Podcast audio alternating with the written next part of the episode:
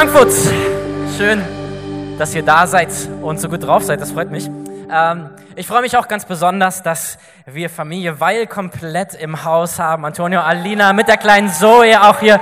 Schön, dass ihr wieder vollständig bei uns seid. Wir lieben euch und sind froh, dass ihr bei uns seid. Ähm, und ansonsten freuen wir uns. Ich freue mich richtig auf die nächsten Monate. Also wirklich so die Zeit nach den Sommerferien ist immer eine Zeit, in der eine Menge geht. Wir hatten unsere Gebetswochen und jetzt bin ich richtig bereit für den Connect-Gruppen-Start. Wer freut sich noch, dass seine Connect-Gruppe wieder losgeht? Ja, okay. Ähm, und was für uns als Campus natürlich auch bedeutend ist, ist, dass wir ab Oktober, ab Anfang Oktober, unseren zweiten Gottesdienst hier starten werden. Wie gut ist das, oder? Hey, wer ist begeistert über... Ja, Einige sind begeistert, der Rest wird sein, wenn er einmal da gewesen ist im zweiten Gottesdienst. Ähm, wir werden um 17 Uhr einen Gottesdienst zusätzlich starten, weil wir merken, ähm, nach zwei Jahren sind schon so viele Leute, die sagen, Campus Frankfurt ist mein Zuhause, dass wir Raum schaffen wollen, damit noch mehr Leute dazukommen können, oder? Diese Stadt ist voller Menschen, die Jesus noch nicht kennen, also schaffen wir Raum dafür, dass sie kommen können und Gott erleben können. Ähm, und für uns am Anfang bedeutet das ein bisschen Effort, ein bisschen Arbeit auch zusätzlich, das haben wir unserem Team schon immer wieder gesagt und wir sind froh, dass ihr da mit uns einfach an einem Strang zieht.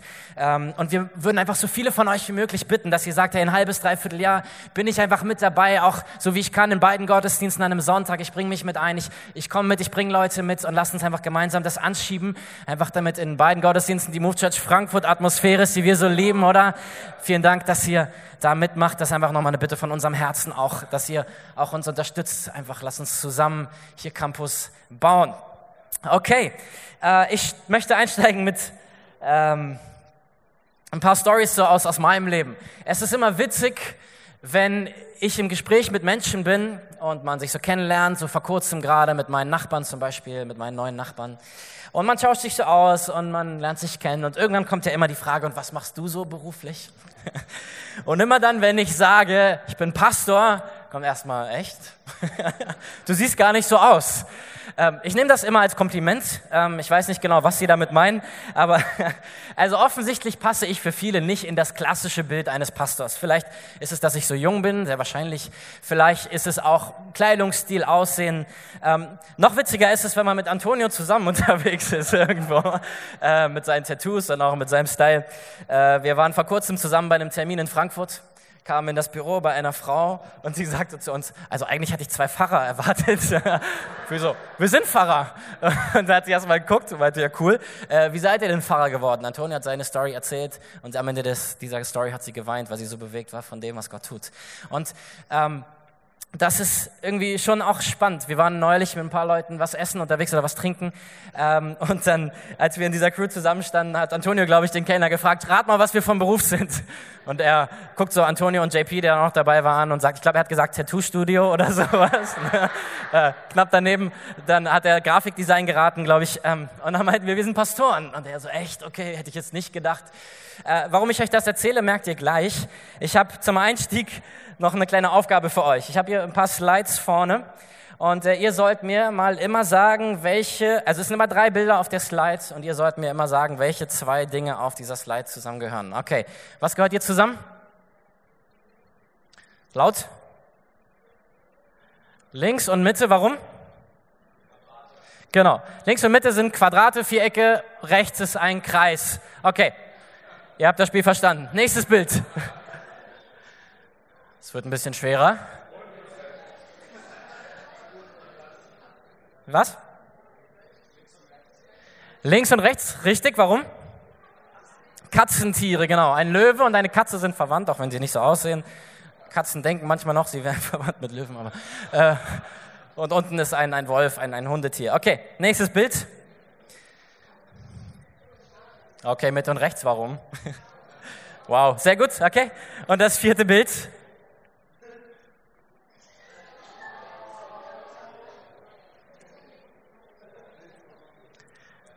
Okay?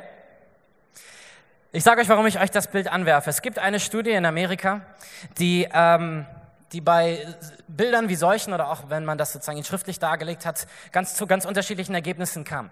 Äh, es gab eine Reihe von Leuten, die haben gesagt, das wäre jetzt hier in dem Fall links und unten, und es gab eine Reihe von Leuten, die haben gesagt unten und rechts. Ähm, die, die links und unten gesagt haben, sind nach der Hautfarbe gegangen, indem wie sie die Kategorien eingeordnet haben. Die, die unten und rechts genommen haben, sind nach dem Alter gegangen, also Kind oder Erwachsener oder älter. Ähm, und ähm, man hat festgestellt, dass Menschen, die aus den Großstädten kamen, ähm, tendenziell eher nach dem Alter eingeschätzt haben. Und je mehr jemand vom Land kam, aus ländlichen Regionen, umso mehr ist er nach der Hautfarbe gegangen, in dem, wie er Menschen eingeordnet hat. Wir alle schaffen Kategorien in unserem Kopf.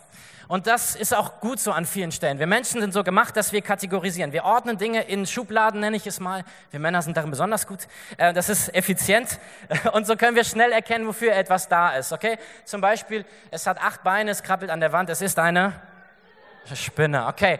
Es ist lang, es äh, windet sich so am Boden. Es ist eine eine Schlange. Okay, äh, wir machen es ein bisschen schwerer. Es hat lange Haare, trägt ein Star Wars T-Shirt, ist studiert. Es hat lange Haare, es trägt ein Star Wars T-Shirt, es studiert Informatik. Okay, ähm, wir machen mal weiter. Ledertasche, die zum Mantelschuhen, Ray-Ban Sonnenbrille passt, studiert was? BWL habe ich gehört, das war richtig, genau. Okay, über 50 trägt einen Talar, redet würdevoll, es ist ein, ein Boxer, ein Pastor. Also wir kategorisieren Menschen und Dinge nach, nach Gemeinsamkeiten. Wir gruppieren sie in unserem Kopf und das ist ein Werkzeug, wie ein Taschenmesser, okay? Und ich kann das Werkzeug einsetzen für gute Dinge, für nützliche oder für nicht so nützliche. Ich kann ein Taschenmesser benutzen, um mir einen Stock zu schnitzen, um Stockbrot zu machen, oder ich kann es nutzen, um mich oder jemand anders ins Krankenhaus zu bringen. Ähm, und so genauso ist es, wenn wir Menschen oder Dinge in Kategorien einordnen.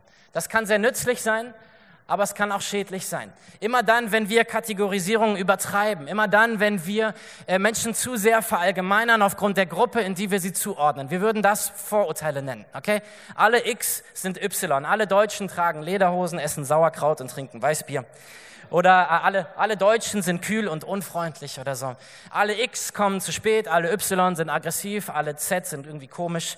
Und warum ist das schwierig? Wann immer wir so stark verallgemeinern und Menschen zu sehr in eine Kategorie packen, äh, übertreiben wir oft mit den äh, Eigenschaften, die wir ihnen zuordnen. Zum Beispiel sind nicht alle X äh, Menschen, die zu spät kommen, nicht alle Y werden aggressiv und nicht alle Z sind komisch. Genauso wenig wie alle Deutschen Lederhosen tragen, Weißbier trinken und Sauerkraut essen. Also ich mache es zum Beispiel nicht. Äh, also Weißbier schon, aber ja, keine Lederhosen. Lederhosen? Nächsten Sonntag? Ja, komm. Ist bald Oktoberfest. Ja? Zu starke Verallgemeinerungen trennen Menschen. Wir schaffen Kategorien, wo ich sage, ich bin so, du bist so und du bist nicht so wie ich. Und ähm, diese Schubladen, die wir erschaffen, die können uns helfen, im Alltag zurechtzukommen, aber sie können auch eins machen. Sie können uns voneinander trennen. Und sie können ein Urteil über jemand anders aussprechen, du bist nicht so wie ich und manchmal vielleicht mit dem leisen Hintergedanken, ich bin besser als du. Äh, und du verhältst dich richtig, du bist in, du verhältst dich nicht richtig, du bist out. Und so entscheiden wir ganz oft eigentlich bewusst oder unbewusst darüber, wen wir als Insider sehen und wen wir als Outsider sehen. Und was die Bibel dazu sagt, darüber möchte ich mit euch heute sprechen. Äh, wir wollen eine Story angucken von Jesus, wie er das sieht und wie er damit umgegangen ist. Und es ist eine Geschichte, die er erzählt, ein Gleichnis, ein Beispiel, was er sich ausgedacht hat und was er Leuten erzählt, die um ihn stehen. Lukas 18, die Verse 9 bis 14. Dann erzählte Jesus ein paar Leuten, die sehr selbstgerecht waren und alle anderen mit Geringschätzung behandelten, folgendes Gleichnis. Zwei Männer gingen in den Tempel, um zu beten. Der eine war ein Pharisäer, der andere ein Steuereintreiber. Der stolze Pharisäer stand da und betete, ich danke dir Gott, dass ich kein Sünder bin wie die anderen Menschen, wie dieser Räuber, wie die Räuber und die Ungerechten, die Ehebrecher oder besonders wie dieser Steuereintreiber da. Denn ich betrüge niemanden, ich begehe keinen Ehebruch, ich faste zweimal in der Woche und ich gebe dir regelmäßig den zehnten Teil von meinem Einkommen. Der Steuereintreiber dagegen blieb in einigem Abstand stehen und wagte nicht einmal den Blick zu heben, während er betete, O Gott, sei mir gnädig, denn ich bin ein Sünder. Ich sage euch, dieser Sünder und nicht der Pharisäer kehrte heim als ein vor Gott gerechtfertigter, denn die Stolzen werden gedemütigt, die Demütigen aber werden geehrt werden. Jesus erzählt hier eine Story, die im Grunde total einfach ist. Es gibt zwei Männer, es gibt einen Pharisäer und es gibt einen Steuereintreiber. Und ähm, die beiden gehen beten Und sie sprechen ein Gebet zu Gott, was Jesus hier darstellt. Und unterm Strich ist die Story ziemlich einfach. Der, der Pharisäer ist aus der religiösen Elite, ein gebildeter, religiöser Mann, der sich super auskennt mit den ganzen Gesetzen, der sich richtig verhält. Die, äh, Jesus bezeichnet ihn hier als einen gerechten Mann, also einen, der Gutes tut. Ähm, und diesen Mann, äh, der geht beten und spricht ein Gebet mit Gott. Und dann gibt es den zweiten Mann, den Steuereintreiber, der völlig verhasst ist unter den Israeliten. Warum? Weil er kooperiert mit der römischen Besatzungsmacht. Die Römer haben Israel eingenommen und haben Steuern auferlegt im ganzen Land. Und dann gab es Leute aus dem Volk Israel, die kooperieren mit diesem Feind, indem sie die Steuern eintreiben. Und entsprechend unbeliebt waren sie. Meistens waren sie auch noch korrupt oder irgendwie anders kriminell. Und er geht auch beten und spricht ein Gebet zu Gott. Und die Message ist eigentlich klar, wir sollen nicht sein wie dieser stolze Pharisäer, sondern wir sollen demütig sein wie dieser Steuereintreiber. Damit kann ich die Predigt eigentlich beenden. Die Band kann nach oben kommen. Okay, einige wachen wieder auf, es ist noch nicht so weit. Ähm, ich glaube, dass wir uns nicht so schnell selbst vom Haken lassen dürfen in dieser Geschichte. Denn wenn wir sagen, ein Glück bin ich nicht wie dieser stolze Pharisäer, sind wir dann nicht genau wie er? Wenn wir sagen, ein Glück bin ich nicht so stolz, sondern ich komme sonntags in die Church, ich höre gut der Predigt zu, ich bin ein demütiger Mensch und ich tue so viel Gutes, bin ich dann nicht genauso wie dieser Pharisäer, indem ich sage, ich bin nicht so stolz wie er? Haben wir nicht vielleicht alle doch schon mal Gedanken gedacht, wie diese von dem Pharisäer, vielleicht weniger dramatisch, Vielleicht haben wir sie nicht in einem Gebet ausgedrückt, vielleicht war es mehr so innerlich. Und ich frage mich, ob wir nicht alle so ein bisschen Pharisäer manchmal sind. Ähm, weil was er sagt, ist alles wahr. Er spricht keine Lüge. Er ist kein Ehebrecher. Er betrügt nicht. Er fastet regelmäßig. Er gibt seinen Zehnten. Ähm, und er hat sich wirklich alle Mühe gegeben, ein gutes Leben zu leben. Und er war darin erfolgreich. Deswegen bezeichnet ihn Jesus als einen gerechten Mann, weil er sagt, du lebst gut. Aber bevor wir vorschnell über ihn urteilen und über sein Gebet, sollten wir uns überlegen, Inwiefern können wir manchmal ähnlich sein, ähnlich ticken, ähnlich denken wie er? Indem wir vielleicht jemanden sehen, dem es schlecht geht und einfach nur so kurz denken, Gott sei Dank geht es mir nicht so wie ihm oder ihr. Gott sei Dank muss ich nicht auf der Straße leben. Gott sei Dank habe ich einen guten Job und ein gutes Gehalt und muss nicht von Hartz IV leben wie er oder sie. Oder vielleicht haben wir nur innere, innerlich andere dafür verurteilt, dass sie ihr Leben nicht im Griff haben, dass sie unordentlich sind, unpünktlich, unzuverlässig, unbequem, unauffällig, was auch immer. Und das Problem ist nicht, dass der Pharisäer hier lügt, wenn er all diese Dinge aufzählt vor Gott. Das Problem ist, dass er nicht weiß, woher das alles kommt, was er hat. Er versteht nicht, woher der Segen kommt. Und am Ende ist ein Gebet, das er spricht, nicht ein Gebet an Gott, sondern an wen? An sich selbst. Er sagt, danke Gott, dass ich so gut bin, dass ich mein Leben so im Griff habe. Danke Gott, dass ich so heilig und bin. Danke Gott, dass ich so gut lebe, dass ich nicht bin wie andere. Und äh, am Ende ist irgendwie sein Gebet, also er betet ja, aber redet er zu Gott? Ich habe das Gefühl, er redet mehr mit sich selbst und vielleicht mit denen, die ihn hören, so um sich herum. Ich glaube, dass wir manchmal unbewusst so eine Haltung über andere haben wie er, indem wir unterbewusst denken, ähm, wenn er sich mehr angestrengt hätte, dann wäre er nicht da, wo er ist. Wenn sie hier oder da mehr getan hätte, wenn er sie halt keine Drogen genommen hätte, wenn, wenn er nicht diese Dinge gesagt oder gemacht oder getan hätte. Und Gott sei Dank ist es bei mir anders. Und das Problem ist, dass wir damit uns innerlich über andere stellen. Und warum ist das ein Problem? Weil du nicht weißt, was der Weg der Person war zu dem Ort, an dem sie heute steht. Du weißt nicht, mit welcher Hypothek vielleicht jemand in ein Leben gestartet ist und welchen weiten Weg die Person zurückgelegt hat, um an dem Ort zu sein, wo sie heute ist. Du weißt nicht, was die Umstände und die Ursachen ihrer Lebensentscheidungen sind, damit sie heute da steht, wo sie steht. Du weißt nicht, wie viel selbst verursacht ist und wie viel das Leben vielleicht verursacht hat. Und so ist dieses Urteil, was wir sprechen über Menschen, indem wir ihnen die Schuld zuschieben, genauso selbstgerecht wie das, was der Pharisäer tut indem wir ignorieren, dass wir eigentlich nicht genug wissen, um ein Urteil über eine andere Person zu sprechen. Und das Problem ist, dass wir uns so oft mit anderen vergleichen und genau das tun, urteilen. Und eins von zwei Dingen passiert, wenn wir uns vergleichen. Das erste ist, ich vergleiche mich mit jemandem und ich denke, ich bin besser als du. Okay, und dann fühle ich mich gut und ich denke, ich bin ein guter Mensch, wie der Pharisäer, und dann danke ich Gott, dass ich so ein guter Mensch bin. Immerhin bin ich besser als XY. Ähm, das Problem ist, dass dein Wert nicht darin liegt, dass du besser bist als jemand anders. Weißt du, woran dein Wert liegt? Daran, dass dein Gott gesagt hat, ich komme in diese Welt und ich gerne ein Kreuz und ich sterbe für dich und ich bezahle den Preis für deine Schuld.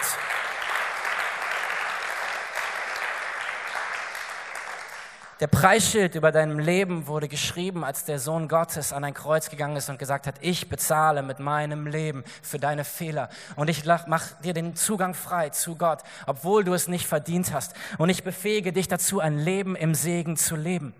Der Segen, den du hast, der Segen, den du in deinem Leben hast, der ist ein Segen, den dein Gott dir möglich gemacht hat, weil er selbst den ersten Schritt gegangen ist. Hey, keiner von uns hat es verdient. Keiner von uns hätte von sich selbst geschafft, vor diesem Gott so zu stehen, dass er sagen könnte, ich bin gut genug. Und deswegen ist dieser Vergleich zu sagen, ich bin besser als andere, immer nur so lange gut, bis man sich mit dem Gott vergleicht, der gerecht ist und der der eigentliche Nenner ist für das, wie gut wir sein müssten, oder? Ein Gott, der ohne Fehler ist. Ein Gott, der nichts falsch macht. Und vor diesem Gott, wer steht vor ihm gerecht da? Niemand. Kein einziger von uns. Oder wir vergleichen uns mit anderen und wir fühlen uns schlecht, weil die andere Person besser ist als wir. Und dann werden wir minderwertig und dann ziehen wir uns zurück und dann denken wir, soll es jemand anders machen, der es besser kann.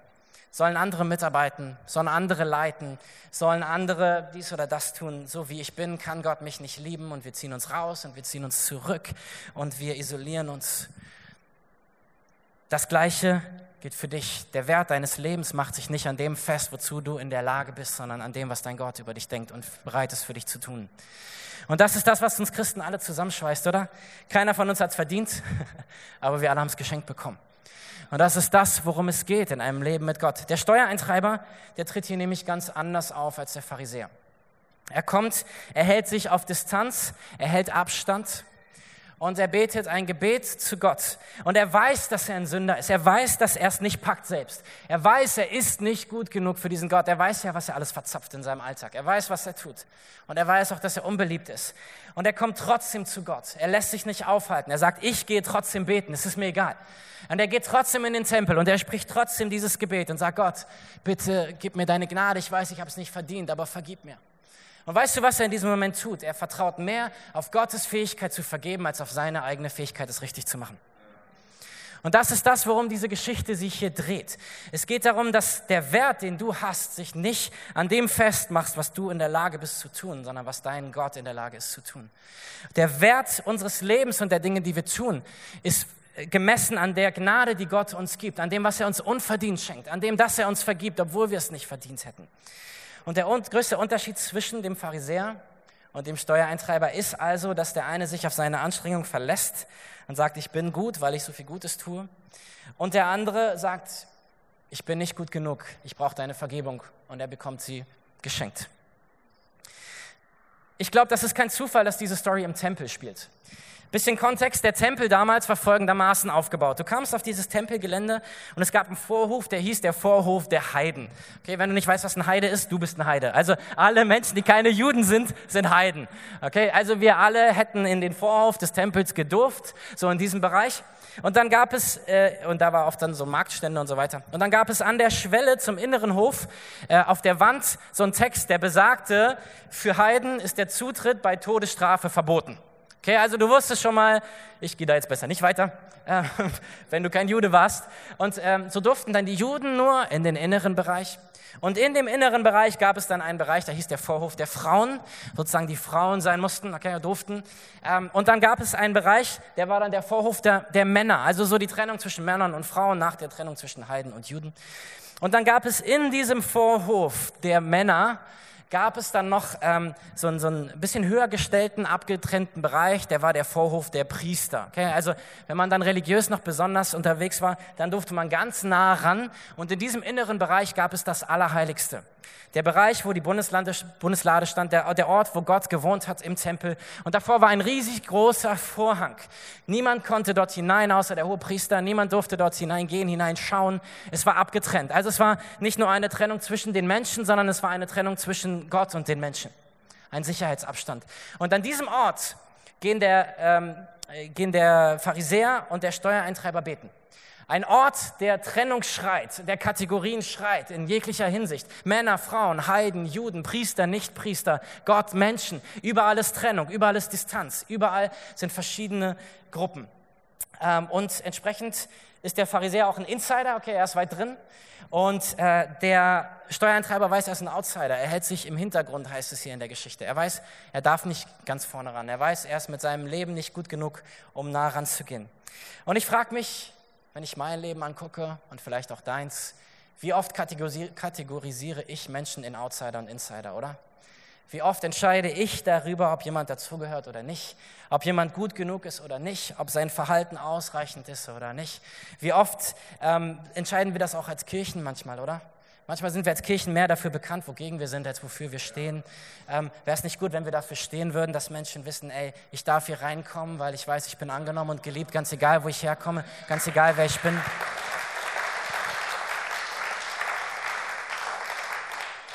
Und vielleicht bist du heute hier und du bist in deinem Leben von Kirche, von anderen Menschen so ausgegrenzt worden. Dann will ich dir von Herzen sagen, hey, es tut mir leid. Das, was wir aus dieser Geschichte sehen, ist, nicht das, wie unser Gott funktioniert. Es ist nicht das, wie sein Herz schlägt. Weil Jesus hat hier eine Nachricht für dich. Er ist der Gott der Outsider. Ähm, du wirst und du wurdest nie definiert über den Vergleich zu anderen, sondern du wirst definiert über das, was Gott bereit ist für dich zu tun über den Preis, den Jesus bereit war zu zahlen. Und so wie der, der Tempel der Ort der Trennung war, ist unser Leben manchmal ein Ort der Trennung. Wir grenzen Menschen aus, wir sagen ihnen, du gehörst nicht dazu. Ähm, wir äh, bewusst oder unbewusst reden, reden wir von denen und uns. Und wenn wir den Tempel anschauen, dann ging das Ganze so weiter bis zu einem Tag, nämlich bis zu dem Tag, als Jesus Christus am Kreuz hing. Und in dem Moment, als er dort hing, und als er verstarb und dabei gerufen hat, es ist vollbracht, was geschah im Tempel? Der große Vorhang, der vom Allerheiligsten war, er zerriss von oben nach unten. Gott setzte ein Zeichen und sagte, alles, was trennt zwischen mir und euch, ist weggenommen. Alles, was euch trennt voneinander, ist weggenommen. Das, was jetzt entscheidet nach dem Tod von Jesus, ist nicht mehr, wer du bist und wozu du gehörst, sondern was ich getan habe. In mir und durch mich seid ihr eins. Durch mich seid ihr verbunden. Durch mich seid ihr alle geliebt. Gehört ihr alle dazu und könnt ihr alle zu Gott kommen.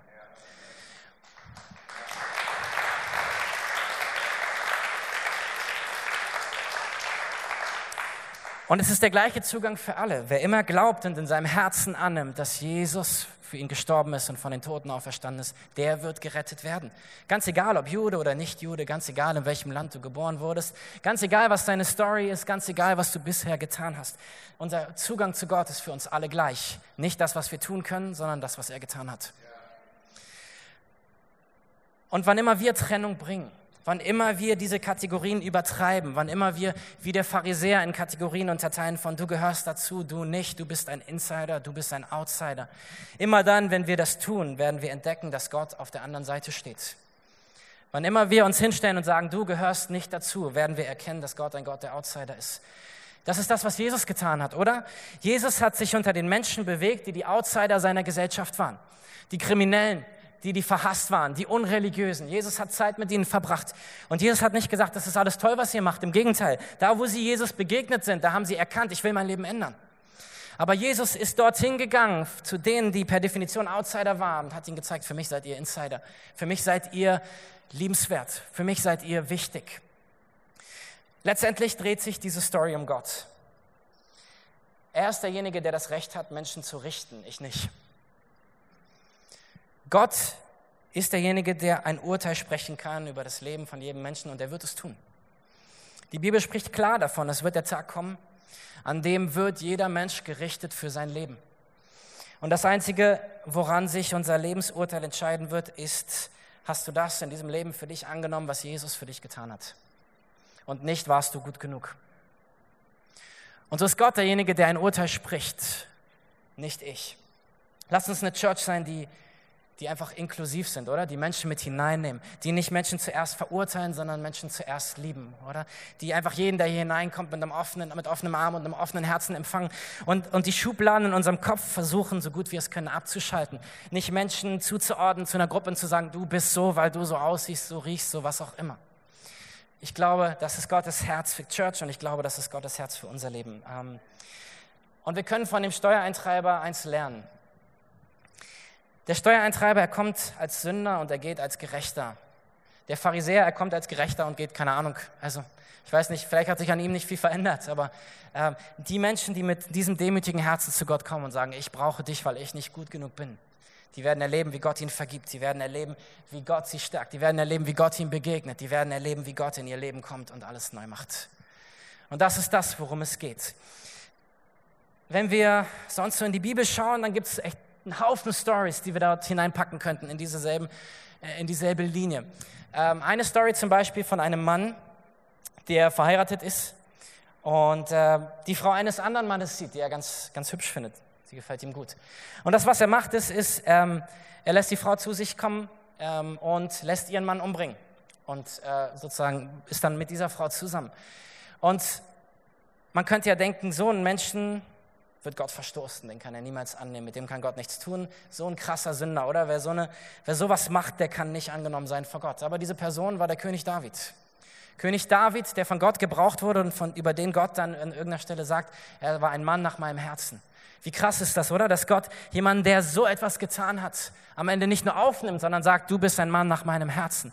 Warum? Weil David zu Gott kommt und sagt, ich bin ein Sünder, ich brauche deine Vergebung. Das, was ich getan habe, war das Schlimmste, was ich hätte tun können. Und was macht Gott? Gott vergibt ihm. Gott hört nicht auf, seine Geschichte mit ihm zu schreiben, wegen dem, was er getan hat, sondern er benutzt ihn erst recht, oder? Und das Witzige ist, dass, ich habe nochmal nachgeschaut, in dem Stammbaum von Jesus, den wir finden im Matthäus-Evangelium, da gibt es so, ne, Adam, nach Adam kam und so weiter und so weiter und am Ende steht dann Jesus. Und in diesem Stammbaum steht irgendwann drin, dass ähm, Salomo da drin war und Salomos Mutter war die Frau des Uriah. In dem Stammbaum von Jesus ist genau diese Frau, deren Mann ermordet wurde und die König David sich genommen hat, unrechtermaßen. In dem Vorfahren von Jesus finden wir nicht nur sie, sondern einen Haufen anderer Geschichten von Menschen, die im Grunde Dinge getan haben, wo sie gescheitert sind. Aber Gott hat trotzdem Geschichte mit ihnen geschrieben. Warum? Weil er nicht ein Gott ist, der, der nur mit Gewinnern arbeitet, sondern er arbeitet auch mit den Outsidern, oder? Er arbeitet auch mit denen, die Vergebung brauchen. Er arbeitet mit denen, die wissen, sie brauchen Vergebung. Und das gilt für dein Leben genauso wie für meins. Ähm, Gott arbeitet mit uns. Und wir müssen nicht Perfektion haben. Was Gott sucht, ist ein Herz, das sagt, ey, ich, ich weiß, ich habe es nicht hingekriegt, ich weiß, ich, das war nicht so cool, tut mir leid, vergib mir. Und weißt du, was Gott macht? Er vergibt dir. Und er gebraucht dich weiter für seine Sache. Und er, in dem Prozess formt er uns, formt er unser Leben, formt er unser Herz und er gebraucht uns, damit wir einen Unterschied machen können in der Welt. Ein paar Dinge, die für mich daraus folgen für uns als Church. Ähm, das erste, es ist gut, wenn, wenn jeder von uns auf sein eigenes Leben zuerst schaut und erst dann auf das der anderen, oder? Das ist ja das Beispiel, was Jesus meint mit dem Splitter im eigenen Auge und dem Holzbalken im Auge eines anderen.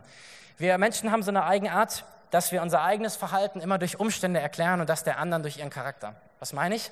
Ich bin zu spät gekommen, weil ich im Stau stand.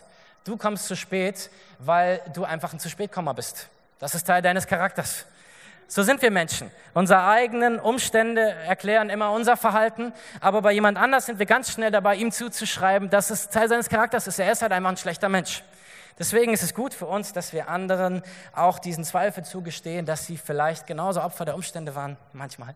Aber dass wir vor allem zuallererst unser eigenes Leben anschauen und sagen, ey, ich, es ist gut, dass ich vor Gott komme mit dieser Demut und weiß, ich bin nicht perfekt ähm, und nicht das Urteil über andere spreche. Zweitens, Lass uns vorsichtig sein mit Kategorien. Also Kategorien sind gut und nützlich, sie sind psychologisch wertvoll, sie machen unseren Alltag leicht und sie definieren zum Beispiel, wer ich bin.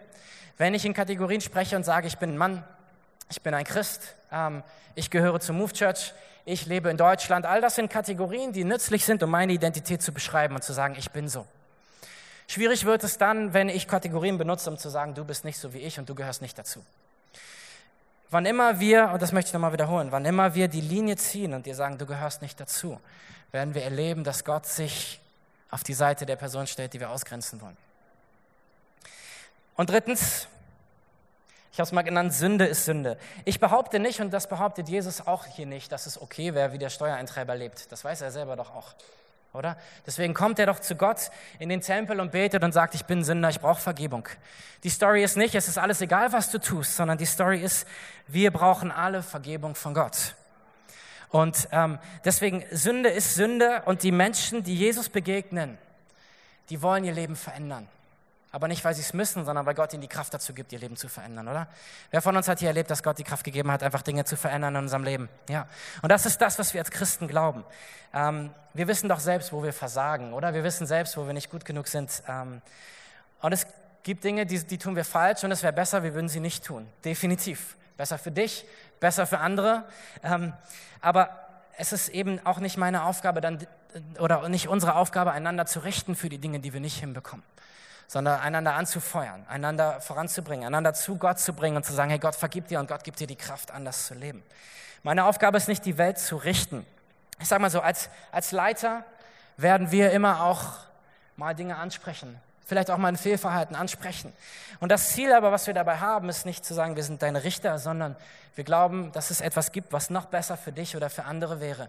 Aber das, was wir versuchen, ist es mit einer Haltung zu machen, die nicht sagt, du bist schlecht, sondern zu sagen, pass auf, guck mal, hier gibt es noch etwas für dein Leben an Freiheit, an Vergebung, an Möglichkeit und an Liebe, die du noch nicht gekannt hast. Und Gott hat noch viel Besseres für dich, als du bis jetzt denkst. Und in diesem Spirit funktioniert für mich auch ähm, unser Umgang miteinander. Dass wir nicht einander verurteilen, sondern dass wir wirklich schauen, hey, wie, wie kann ich dir helfen, indem ich dich anfeuere, das beste Leben zu leben, was du leben kannst. Ähm, und dich zu beurteilen, ist am Ende Gottes Aufgabe. Zu entscheiden, ob du drin oder draußen bist, das ist seine Sache, nicht meine. Ähm, das, was ich tun kann, ist dich zu lieben und dir zu helfen, voranzukommen. Einer der, äh, ich möchte mal sagen, überbewertetsten Begriffe unserer Zeit ist der Begriff der Toleranz. Entsprechend, wir sind als Christen oft äh, auf der anderen Seite der Toleranz, sage ich mal, also dass Leute uns vorwerfen, wir wären intolerant, oder? Ähm, ich habe eine ganz witzige Story vor kurzem gehört von jemandem, der war ähm, in, so einem, in so einem Treffen mitten in so einem linken Szeneviertel, in Bremen war das, glaube ich. Ähm, und mitten in diesem Viertel hatten sich so die, die, die Linken und ähm, die Alternativen gesammelt und das Thema war Freikirchen. Und dann gab es davon einen Vortragenden und hat alle möglichen Informationen erzählt über die Freikirchler, was sie so tun und was sie so machen. Ähm, und diese Person war eben Christi in dieser äh, Veranstaltung war und war ganz bewusst hingegangen. Die hat da gelebt in dem Stadtteil und wollte sich mal anhören, was da so passiert. Ähm, und hat dann so einige Sachen angehört, wo sie merkte, das ist einfach falsch, das ist einfach schlecht recherchiert, das stimmt einfach nicht. Die Person hat scheinbar ihr Leben, in ihrem Leben noch nie eine Freikirche betreten. Ist in dieser Veranstaltung im Frageteil aufgestanden und hat gesagt, also ich bin in einer Freikirche. und hat dann ähm, sozusagen gesagt, wie sie das sieht. Und äh, das, das, das hat eine ganz andere Gesprächsgrundlage geschaffen in dem Raum, in dem Moment, oder? Weil jemand da war, der dazugehörte, der sagen konnte, ähm, also ganz so wie ihr das denkt, ist das nicht. Und es gibt äh, Statistiken in, in Deutschland zum Beispiel, dass ähm, der, der Fremdenhass und auch äh, der Anteil rechter Parteien dort besonders groß ist, wo besonders wenig Menschen mit Migrationshintergrund leben.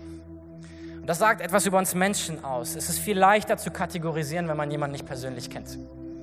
Das gilt für uns Christen genauso wie für jeden anderen, oder? Und deswegen sagt Jesus, hey, baut nicht diese Mauern auf, sondern lernt Leute kennen, lernt ihre Geschichte kennen. Jesus liebt jeden Menschen auf dieser Welt, jeden Einzelnen. Egal, ob wir ihn für liebenswert halten oder nicht. Und Jesus baut nicht Mauern auf, sondern er reißt sie ein. Und Jesus geht zu den Menschen, Jesus geht zu den Outsidern. Und ähm, ich glaube, dass es sein, sein Herzschlag ist für uns als Christen, dass wir das auch tun, dass wir auch so Menschen sind, die Mauern einreißen und die zu Menschen gehen. Ähm, ich möchte abschließen einfach mit dieser Frage, wie wäre das, wenn wir so eine Community sind? Ich glaube, dass wir es an vielen Stellen schon sind, aber mein Herz ist, dass wir es immer weiter sind. Dass wir Menschen lieben, die hier hineinkommen. Dass wir Menschen sind, die auf andere zugehen, die wir denken, dass sie anders sind als wir, dass wir sie kennenlernen. Dass wir Mauern einreißen, dass wir nicht kategorisieren und Menschen einfach Eigenschaften zuschreiben, weil wir denken, wir wüssten, wie sie sind, sondern dass wir ihnen, äh, ja, ich sag mal, im Zweifel für den Angeklagten, ne? dass wir einen Vorschuss, äh, Vorschussvertrauen geben jemandem. Ich glaube, dadurch entsteht ein großer Impact hier im Rhein-Main-Gebiet. Ich glaube, da haben wir als Christen was zu geben. Ähm, und äh, Paulus schreibt das mal so an die Kirchen, an die Ersten. Er sagt, wisst ihr, ihr seid, ich sag's mal in meinen Worten, ihr seid echt ein bunter Haufen. ihr seid aus allen möglichen Kulturen und Religionen zusammengekommen, hier aus allen möglichen Altersgruppen. Ähm, und äh, das, das, was euch vereint, das, was euch zusammenschweißt, ist das, was Jesus getan hat. Unsere Geschichte vereint sich an dem Punkt, wo wir vor dem Kreuz stehen von Jesus und erkennen, wir alle waren Sünder und brauchten die Vergebung von unserem Herrn. Und wir alle waren nicht gut genug, bevor er kam und sein Leben für uns gegeben hat. Und das schweißt uns zusammen. Und auch trotz Unterschiedlichkeiten können wir eine Church sein, weil wir sagen, das ist das, worauf wir uns berufen. Und das ist gut, dass wir verschieden sind, oder? Es ist nicht cool, es ist nicht cool, dass du nicht bist wie dein Nebenmann. Ähm, es ist nicht cool, dass du bist, wie du bist. Gott wollte dich doch auch, wie du bist. Sonst wärst du nicht, wie du bist. Amen. Ich habe gesagt, dass, dass Gott derjenige ist, der, der urteilt. Gott derjenige ist, der über unser Leben richten wird. Und ähm, nicht Menschen. Und ich möchte nochmal betonen, wann immer du erlebt hast, dass Kirche dich verurteilt hat, du dich ungerecht behandelt gefühlt hast, dann will ich dir sagen, es tut mir leid. Das ist nicht, das ist nicht das, wie wir als Kirche sein wollen. Wir wollen dir helfen. Wir wollen dir helfen, auf den richtigen Weg zu kommen. Wir wollen dir helfen, einen guten Weg zu gehen. Und mit dem Feedback, was wir dir geben, wollen wir dir helfen, mehr von dem zu ergreifen, was Gott Gutes für dein Leben hat. Ähm, und ich, ich will dich einladen, dass du einfach dein Herz neu öffnest für Gott und auch für Church. Wenn du heute hier bist und sagst, der Kirche hat mich völlig abgeturnt an irgendeinem Punkt, dann möchte ich dich einfach bitten, dass du, dass du vergibst. Weißt du, du brauchst selbst Vergebung, weil du es nicht perfekt hinkriegst. Ich würde dich bitten, dass du uns auch vergibst, dass du anderen auch vergibst, die dich da verletzt haben an der Stelle. Und wenn du heute hier bist und du sagst, ey, ich habe diese Verbindung zu Gott noch gar nicht, dann möchte ich eine Einladung an dich aussprechen. Du kannst dein Leben heute mit Gott verbinden, ganz einfach durch ein Gebet. Und ähm, ich möchte bitten, dass wir alle die Augen nochmal schließen zusammen. Dort, wo wir sitzen, möchte einen Moment der Privatsphäre bieten. Und so wie dieser Steuereintreiber zu, zu Gott gekommen ist, gebetet hat und gesagt, ich bin Sünder, ich brauche Vergebung und erlebt hat, wie Gott vergibt, genauso kannst du das erleben. Kannst heute zu Gott kommen, kannst ihm sagen, hey, ich bin Sünder, es tut mir leid, dass ich ohne dich gelebt habe und ich möchte ab heute mit dir leben. Und weißt du was, ab dem Moment ist deine Sünde vergeben. Gott schenkt dir ein neues Leben und du hast einen neuen Start mit ihm. Und das, was er tut, ist, er rechnet dir dann das zu, was Jesus für dich möglich gemacht hat. Dadurch, dass Jesus bezahlt hat für deine Schuld, wirst du ohne Schuld sein. Und du kannst dein Leben dann mit ihm leben. Und das ist dann nicht abhängig davon, wie gut oder schlecht du bist, sondern wie gut er ist. Und so frage ich in diese Runde, einfach gleich, für wen ich beten kann, ähm, weil ich werde von hier vorne ein Gebet vorsprechen. Wir werden es alle zusammen nachsprechen mit dir. Ähm, damit ich weiß, für wen ich beten kann. Jetzt die Frage, wer ist hier, der sagt, ja, ich möchte mein Leben heute mit Gott verbinden? Der hebt mal kurz seine Hand einfach hoch, bitte, dass ich sehen kann, ganz hoch. Okay, ja. Super. Dann ähm, steigen wir jetzt ein in das Gebet. Ich bete von hier vorne vor und wir beten das alle gemeinsam nach. Jesus, danke, dass du mich liebst. Danke, dass du für mich in die Welt gekommen bist. Danke, dass du für meine Schuld am Kreuz gestorben bist. Es tut mir leid, dass ich ohne dich gelebt habe. Bitte vergib mir meine Schuld. Bitte komm du in mein Leben. Ich glaube an dich. Ich glaube, dass du für mich gestorben bist und auferstanden bist. Sei du ab heute mein Gott, mein Herr. Amen. Amen. Ey, gib nochmal einen Applaus. Vielen, vielen Dank. Lass uns zusammen aufstehen. Nochmal alle gemeinsam. Bevor wir in den Song mal einsteigen, möchte ich einfach nochmal einen kurzen Moment uns vor Gott geben. Ähm, ich habe ja gesagt, dass manchmal so diese Schubladen, die wir haben, ganz unterbewusst sein können. Und so will ich einfach Gott bitten, dass er nochmal zu uns redet. Ob es Dinge gibt in meinem Herzen, in deinem Herzen, in unserem Herzen, wo, wo er darauf hinweisen will und sagen will, hey, da hast du ungerecht jemand anders verurteilt oder unfair über jemanden gedacht. Und wenn er dir etwas zeigt, dann bring das einfach vor ihn und sag, hey, tut mir leid, ich hilf mir das ab jetzt anders zu machen. Jesus, ich bitte dich, dass du uns einfach zeigst, wie dein Herz schlägt für Menschen, für andere Menschen hier für andere Menschen, die wir kennenlernen, treffen in unserem Alltag, auf unserem Arbeitsplatz, in unseren Familien, in unserer Nachbarschaft. Herr, bitte zeig dir uns auch, wo, wo wir vielleicht vorschnell geurteilt haben über andere. Und ich bete, dass du uns befähigst, dazu ein weites Herz zu haben. Herr, wir kommen genauso vor dich wie dieser Steuereintreiber und sagen, Herr, manchmal packen wir es nicht. Wir brauchen deine Hilfe, wir brauchen deine Vergebung. Bitte rede du jetzt zu uns.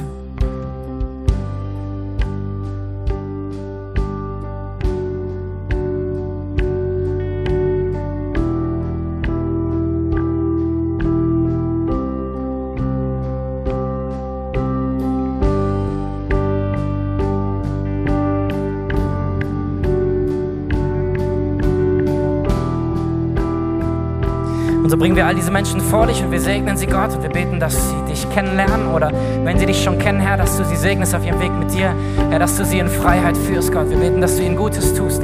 Und ähm, wollen einfach beten, dass dein Bestes über ihrem Leben passiert, Herr Jesus. Dass Menschen, über die wir geurteilt haben, Herr Jesus, dass sie, dass sie ähm, einfach Segen erleben von dir, Jesus. Dass wir, dass wir ihnen Segen sein können, Herr. Dass wir ihnen Gutes tun können. Zeig uns, wie wir auf sie zugehen können, Herr. Wie wir einfach Grenzen überwinden können und einfach auf Menschen zugehen können.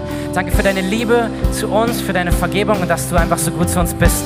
Und alle sagen Amen. Lass uns nochmal einsteigen in den Song zusammen.